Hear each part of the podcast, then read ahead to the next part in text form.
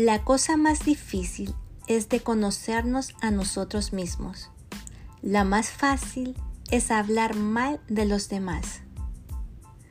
¿Sabías que una de las acciones más tóxicas y que activas en tu cerebro inconscientemente es la crítica? ¿Y va seguida la comparación y la queja? Te saluda Marina Vanegas y te doy la bienvenida a un episodio más de Saludablemente.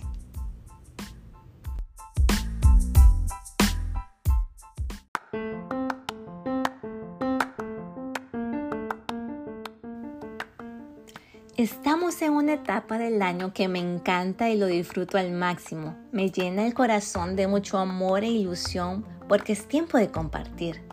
Vienen las celebraciones entre amistades que no hemos visto en mucho tiempo o incluso viajamos para poder reunirnos con toda nuestra familia. Y hacemos todo lo posible para reunirnos y pasarla súper bien de manera alegre y en armonía, llenándonos de paz y amor y comprensión, ¿cierto? Pero ¿qué pasa algunas veces? Escuchamos ciertos comentarios que son desagradables para nuestros oídos o incluso caemos inconscientemente en ese tipo de comentarios dañando a los demás. Tal vez te identificas, no eres la única que te han sorprendido de esa manera.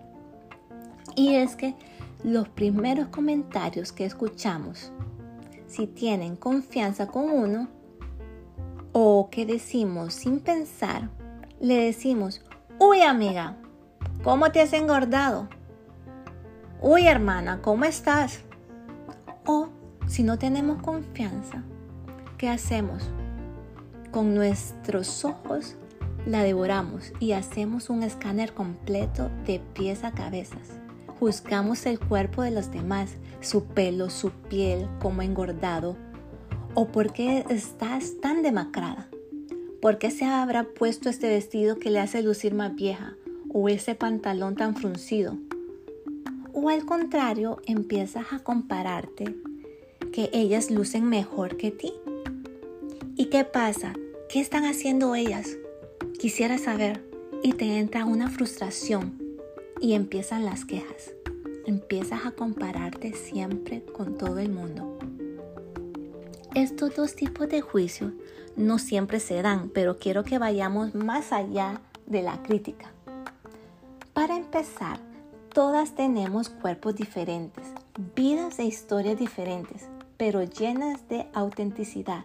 Recordemos, chicas, somos espectaculares, somos únicas e irrepetibles.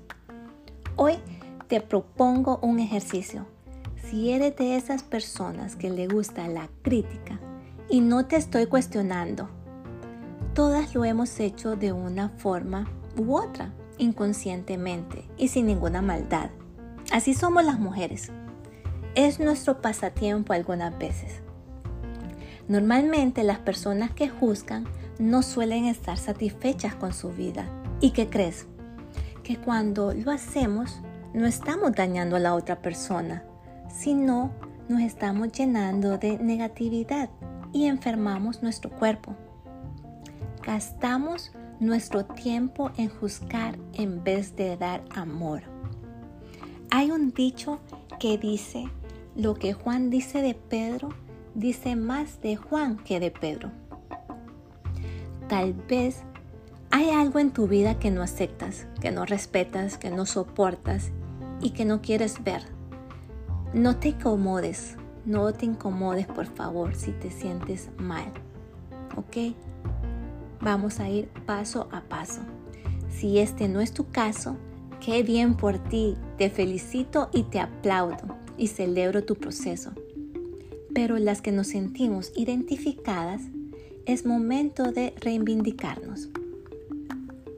Hoy te quiero decir algo, que si dejas de juzgar a la otra persona, el juicio irá disminuyendo en el resto de las áreas de tu vida. Si lo que quieres hoy es dejar de criticar, te daré tres consejos. Número uno, intenta vivir tu presente, el aquí y el ahora. Número dos, pregúntate si aquello que juzgas tiene que ver contigo. Y número tres, Trata de tener más empatía e intentar entender a estas personas. Recuerda que somos más que un cuerpo. Míralo desde el respeto. Eso hará que te respetes más a ti. Aprender a tener una autocrítica sana es la clave para vernos a nosotras mismas y poder identificar nuestros errores y fortalecer nuestras cualidades. Así lograremos ser cada día mejor. Nadie nos va a amar mejor como podamos hacerlo nosotras mismas. Hay que encontrar la felicidad en uno mismo. Somos las únicas que sabemos cómo hacernos felices. Me despido chicas con esta frase. Es tiempo de amar. Haz el bien y no mires a quién. Gracias por llegar hasta aquí. Te abrazo con mucho cariño y nos vemos en el siguiente episodio.